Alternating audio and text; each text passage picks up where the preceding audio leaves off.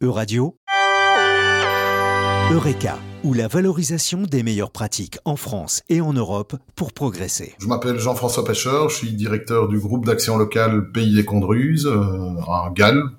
Et donc un GAL, c'est un projet financé par le, programme européen LEADER pour soutenir le développement socio-économique des zones rurales. Dans le cadre de notre projet énergie, également de notre plan climat pour les, les sept communes qui composent notre territoire, nous avons mis en place une opération qui s'appelle l'opération Rénov Énergie dont le but est d'accompagner les citoyens dans euh, la rénovation énergétique de leurs euh, bâtiments. Donc on s'adresse à des ménages principalement propriétaires de leurs biens, en vue d'améliorer les performances énergétiques de leurs bâtiments. Donc euh, isolation, travail sur le système de chauffage, placement de systèmes photovoltaïques, remplacement de châssis.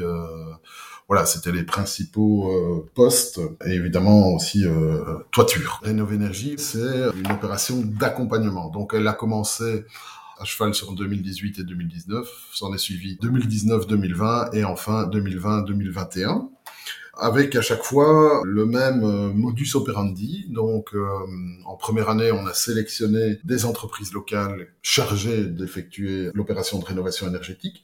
Ensuite, on a fait une grosse campagne, donc chaque fois trois campagnes de mobilisation des citoyens, tout azimut, pour toucher un maximum de citoyens. Et puis, on organisait chaque fois une séance d'info au sein de chaque commune.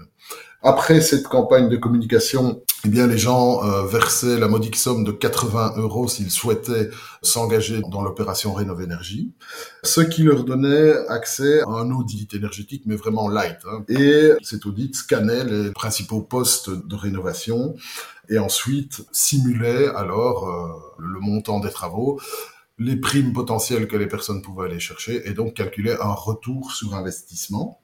Après, il s'en suivait une demande concrète de devis aux entreprises sélectionnées. Donc, si le scan faisait apparaître qu'il était nécessaire de isoler la toiture et travailler sur les châssis, on demandait alors un couvreur et une entreprise de pose de châssis des devis. Et ensuite, une réunion d'aide à la décision pour les aider dans leur euh, opération de rénovation. Au niveau du GAL, pour tout ce qui était de l'ordre du technique, on a travaillé avec euh, la coopérative Corénov, parce que souvent les citoyens sont perdus, ils ne savent pas par où commencer. Et donc Corénov permettait de les prendre entre guillemets par la main, hein, de les accompagner chemin faisant dans ce type de, travaux qui peuvent des travaux relativement lourds, et par ailleurs au niveau de l'accompagnement administratif, parce que certaines personnes sont perdues.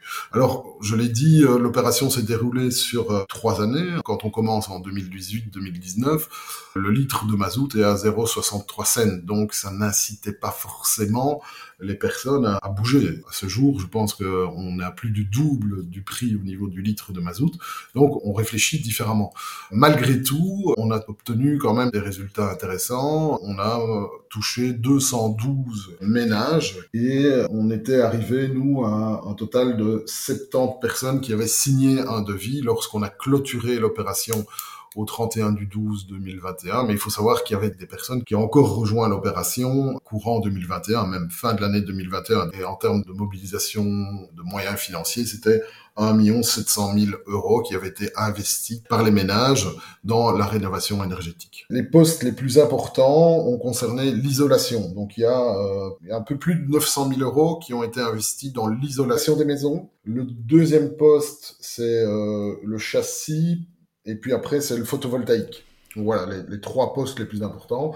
On avait établi un, un rayon de 30 km autour de notre bureau, quoi.